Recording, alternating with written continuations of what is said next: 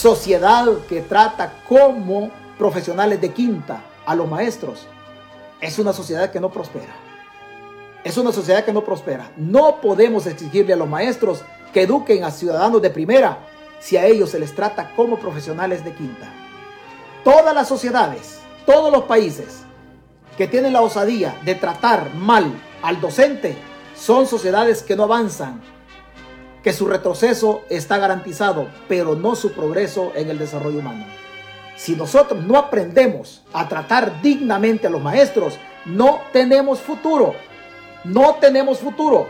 No es posible que hayan personas, no es posible que hayan personas que se hayan enriquecido con los fondos del Estado.